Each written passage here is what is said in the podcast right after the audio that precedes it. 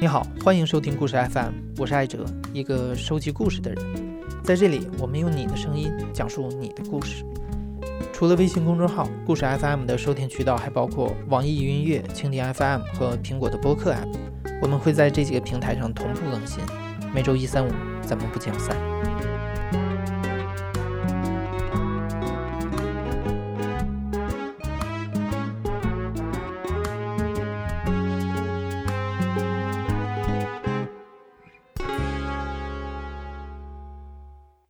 当年朝夕相处的同学，我们总以为有大把的时间去相处、去竞争，以后总有机会一起玩耍或者和解。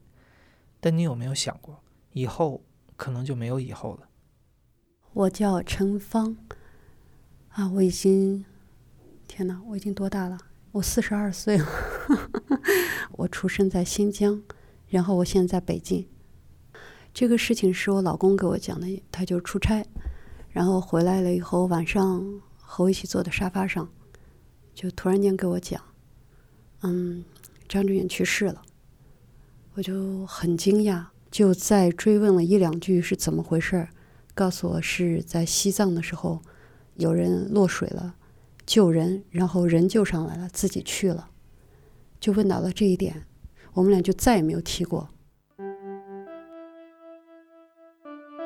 一六年的春天。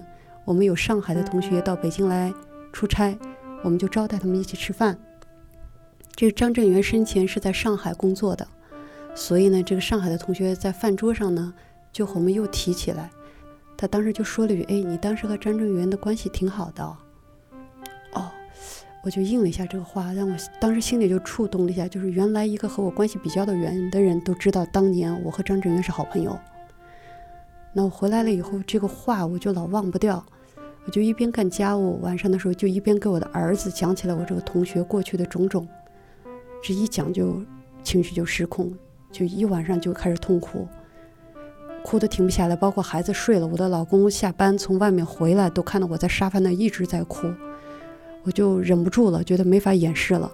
后来那天我就写了一个很长的一个朋友圈，我把我对他所有的记忆和我想表达的情绪表达出来，我发出来。我说做一个了结，给自己一个交代。最早的时候，我是从一个我们在新疆的单位里的一个学校转到这样一个市二中的市里的重点中学。那我转过去的时候，人生地不熟，会很孤单，也很孤僻。嗯，就很有意思。有一天冬天的晚上，也不知道晚上，冬天吧，放了学。我们那时候上下学都是自己走路回家的，是初二转过去的。然后那个学校离我们家很远，而且会经过一个树林，那都是雪，全都是雪，然后很安静。我就自己走路，也不坐公交车，也不骑自行车，慢慢的一个闷闷的往回走的时候，就很远很远看到路上有一个人，哎，是我们班的张正元，他在等我，就刚转过去没几天。那你是走路过去，就会有个很长的靠近的过程，你知道吧？他就在那等着我，我也就慢慢走过去。以后去了，他就跟我说了一些话，没有什么要紧的事，大概就是一些关心之类的话。啊，然后他就他就回，他们家在树林的那边，我们家在树林的这边，他就回了。但当时他做这个事特别温暖，哎，就觉得有人关心我，有人想和我做朋友，有人注意到我孤单的这样一个状态了。尽管他是个少男，我是个少女，可能也有暧昧的东西、懵懂的东西在里面，但更多的是很温暖、很正向的一个东西在里面。从那以后，我就知道哦，有一个班上，而且是个好男生，个子很高大、很帅，学习很好，他在注意我，他在关心我。如果我有需要帮忙，我找他，他不会拒绝我，很温暖。后来，嗯，班上就会有小团体，慢慢的就会有几个女生、几个男生一起玩。我们俩就在一个小团体里，很快我的现在的老公也从另一个学校转过来了，然后我就和他打得火热，关系非常的好。在这个小团体里，我就和他关系特别好，就对别人就关系会远一点。然后这个张俊元学习很好，一直很骄傲，呃，那个骄傲就是以学业为骄傲，待人一点都不骄傲，他对人特别的好。呃，很快我也开始学习好了。就我们俩之间后来形成了一种竞争关系，那么友情就淡化了，而且那个小圈子呢，他被孤立了，因为他好孩子容易被别的孩子孤立，容易在日常生活中被别的孩子去嘲笑和捉弄，因为你太正面了，你太正确了，老师谁都说你好，哎，我们就要觉得你滑稽。那小孩子是比较无情的，我们是六个人的一个小团体，好像所有人都可以去笑话他，因为他做事情可能会有点畏手畏脚，他不敢捣蛋，他不敢犯错。那在其他的孩子的眼中，这是缺点，这不是优点。你胆子太小，你太乖了，哎，但是他忍受我们的这些奚落，因为他需要朋友。我觉得，因为我要早恋，那家长和老师会反对，我需要证明早恋这件事不影响我学习，所以我就学得很猛，除了谈恋爱就在学习，然后我也没有什么别的朋友。他开始就觉得我会有一种威胁。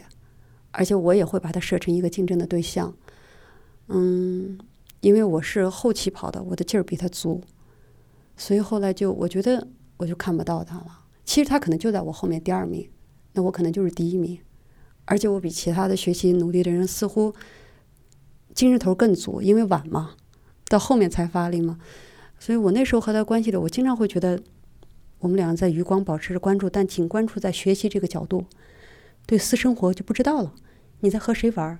你有什么开心和不开心？我不清楚，我只知道每次考完试你多少分，我多少分，你排在哪，我在哪。然后我那时候仍然会觉得有点瞧不上他，因为我觉得，呃，他会为了学习这件事情放烟雾弹。他每天在学校会吹牛说第二天他看了什么连续剧，剧情是怎样怎样怎样，这是不可能的。你没工夫看电视，你如果想这样学习。那我不去放烟雾弹，但我对你放烟雾弹这种事情不屑，因为你干扰不到我，我根本不纠结。我也知道你肯定是看电视报看的，所以我我那个时候就我们在同学，我经常有一点看不上他的那种感觉，笑话他的感觉。还有一个就是对于我，我觉得我是大胆求爱、大胆追爱的那种人。那你这么好的学生，保持那么好的名节，从来没有一次恋爱的一个绯闻出现，这是不正常的事，这不真实。所以从这几个点，我都觉得，哎。张正元，你做好学生做的有点辛苦，不真实了。这也是后来我有点呃，就是疏远他，或者我们共同话语不多的一个一个一个原因。这是我后来呃痛哭，觉得愧对了他把我当做朋友。还有一个就是，我如果知道他后来走的那么早，我当初不该把他逼得这么紧。我们应该多一点时间去享受，去做朋友。我搞他太辛苦了。因为我还有后来，他后来没有后来了。他一零年去世的话，那就是才三十五岁，太早了。所以我很懊悔，就是我那时候太轻狂了，太轻狂，误会了他，没有真正的去了解他为什么是要这么做，他的真实的原因是什么，没有去尊重他。我只以我自己的一个初步的印象，对他下了个判断，然后按照这个判断去对待他，所以。我后来发现，我再也没有机会在他的面前去修正了。后来我也不会主动去多想这件事情，但是好像那一年莫名其妙的有一次晚上就梦到了他，然后我醒来我就给我老公说：“我说我梦到张正元，我回到了过去的中学，因为我们是在新疆，所以冬天的早上会很黑，天黑的很晚。”我那时候有晨练的习惯，我会早上很早去学校的操场去跑步，然后那个有双杠，地上都是冰雪。我就在双杠呢，我记得我约了张志远早上出来和他说事情，他就来了。然后黑黑的凌晨，我就在那个双杠那绕着圈，一边给他说事情，情绪很激动，说了很多，我不记得说什么了。那张志远就一直低着头，就可能看着自己的脚或者怎么样，不太动也不太说话，就一直在听。我就做了这么个梦，我醒来就给我老公说，然后我就意识到我并没有放下，我忘不了这个人。我记忆中是他到高三后后半截，他的身体出了问题，他有一段时间就在治疗，没有去上学了。我就从我的感觉上，他被打垮了，你知道吗？我会这样定义这个事情，挺残忍的。但后来我知道，就和别人聊，知道他是踢足球的时候腰受了伤，要去打封闭。这个事情就影响了他的学习，那可能各方面都会比较折磨他，因为马上高考在即了。人不在我们的学习不就为这个事情吗？然后他后来选择了保送，兰州大学给我们年级有一个保送的名额，理科生里头给了他。在我看来，在当时看来，我认为他回避了最后的一个正面的一个较量。你怎么样，我怎么样？回避就回避，我没回避，我证明我是没问题的。我后来确实考了当时年级本科嗯就应届生里的第一。然后这件事情到那结束了以后。我们有一天晚上就约了一起喝酒，就我们两个人，因为我们两个家的中间是一个树林，旁边还有一条小河。我忘了是他拿的酒还是我拿的酒，很可能是他。哦，我们俩就约到中间的树林去喝酒，然后我们就坐那个小河边去喝酒，喝的是白酒。估计我们肯定胡说了很多话，而且我们俩勾肩搭背，你知道吗？就是跟男人一样的，就是这个较量结束了，放下了，我们还是好朋友。然后我知道你不容易，你也知道我不容易，我们两个喝喝酒，然后吐吐苦水，说了好多。我我肯定说了对他真实的想法。我估计我骂了他，我就觉得你，我认为在年轻时候不谈恋爱是浪费青春、浪费生命的。你你为什么不谈不谈恋爱，对吧？我觉得很糟糕。然后呃，特别丢人，就是喝到最后两个人都有点喝高了，就那又哭又喊的又唱。搂着在河边喝的，因为半夜十二点都过了，然后他的爸爸妈妈就两个黑影 就走过来，然后他就默默地站起来跟他的父母回去了。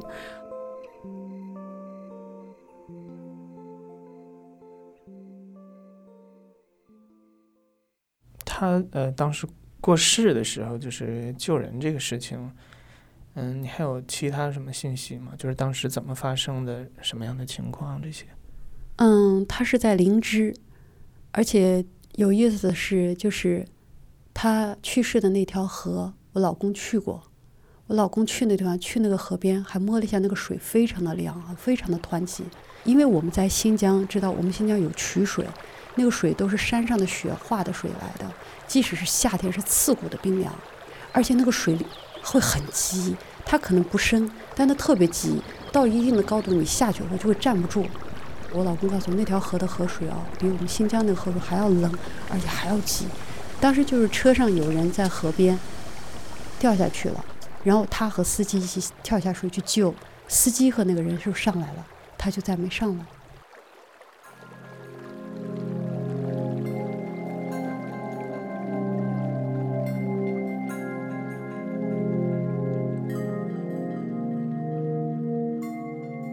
今年回去，因为和老师一起聚餐，有同学跟我说，有种说法就是，并不是随随便便人都能够在西藏那里离开，能在西藏那样地方，就是所谓世界的屋脊嘛，离天空最近、离天堂最近的地方离开的人，好像灵魂还是被召唤的，或者说特别的纯净，有这样一种说法，我愿意接受这样一种说法。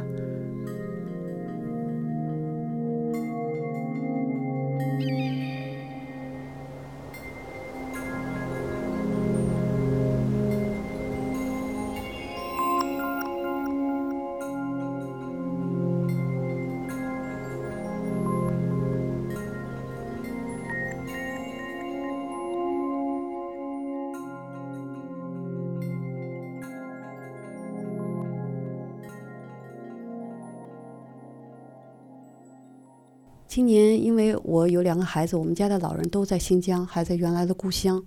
我每年的暑假会回去。那我今年七月份带孩子回去以后，回到我们家，没两天晚上睡觉，就做了一个梦。我就梦见我去了一个墓地，一个公墓去找一个人，找不到。然后张振远就出现了，他说他带我去给我找，然后他就带我去了那个地方，指了那个地方。然后就坐在一边，坐在那儿冲上看着我在那笑。我醒来了后就又给我老公说，因为这个朋友是我们共同的朋友，所以关于他的记忆我都会给我老公分享。我说我又梦到他了，这么一个梦。我说我是不是要去找的就是他呢，在梦里头。然后我老公说那你怎么办？我说看样子我我需要去找他。我现在基本上只要和我们过去的同学见面。我都会带一句他，如果有收获就有收获，有线索就往下追着走。所以现在我已经跟嗯四个同学聊过他，而且后面我我也有往下走的途径。就我不着急，这件事情是可以慢慢长久去做的事。我有机会我就去提到他，就会往下把他的这个，在我脑子里这个印象变得越来越丰满和鲜活。所以，我当时做这个事的时候，有人会有误会，就是不是来自于我的同学，我的同学都知道我和他不是恋人的关系。那旁边的朋友会以为这是不是你的早恋、初恋？哦，不是的，我不是因为他是我的恋人，我爱过他，我甚至是忽略他，我去做这个事情。然后还有人跟我说，呃，同学中间劝过我，就是他们认为我可能是不是有一些很重的心事放不下，就是他已经去了，你应该把他放下，往前走。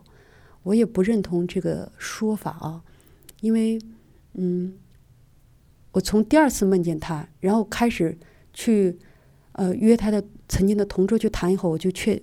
出现这个明确的思路，就是我要去找同学中他的记忆。我在朋友圈里公开的去发了这么一条，我说你有没有关于这个朋友的记忆？你放不下，如果你放不下，愿意跟我说，我愿意来听。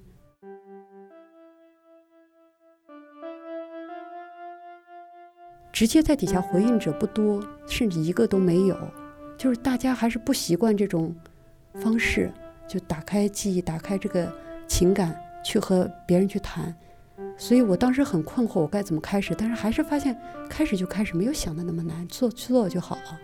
我做这个，我给自己找的第一个特别明确的支持我自己的理由，就是因为有过一句话，就是人的第一次死亡是你肉体的死亡，第二次死亡是这个世界上再也没有人记得你了。那我觉得我能做的一件事，起码是让他活得长一点。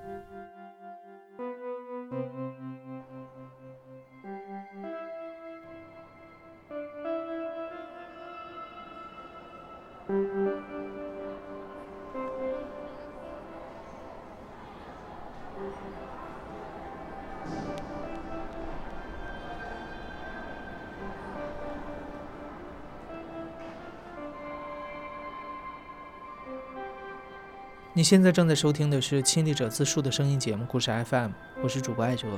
本期节目由我制作，声音设计杨帆。你有没有这样一位同学或者朋友，多年都没有联系了，总以为还有机会？别等了，赶紧跟他打个招呼吧。感谢你的收听，咱们下期再见。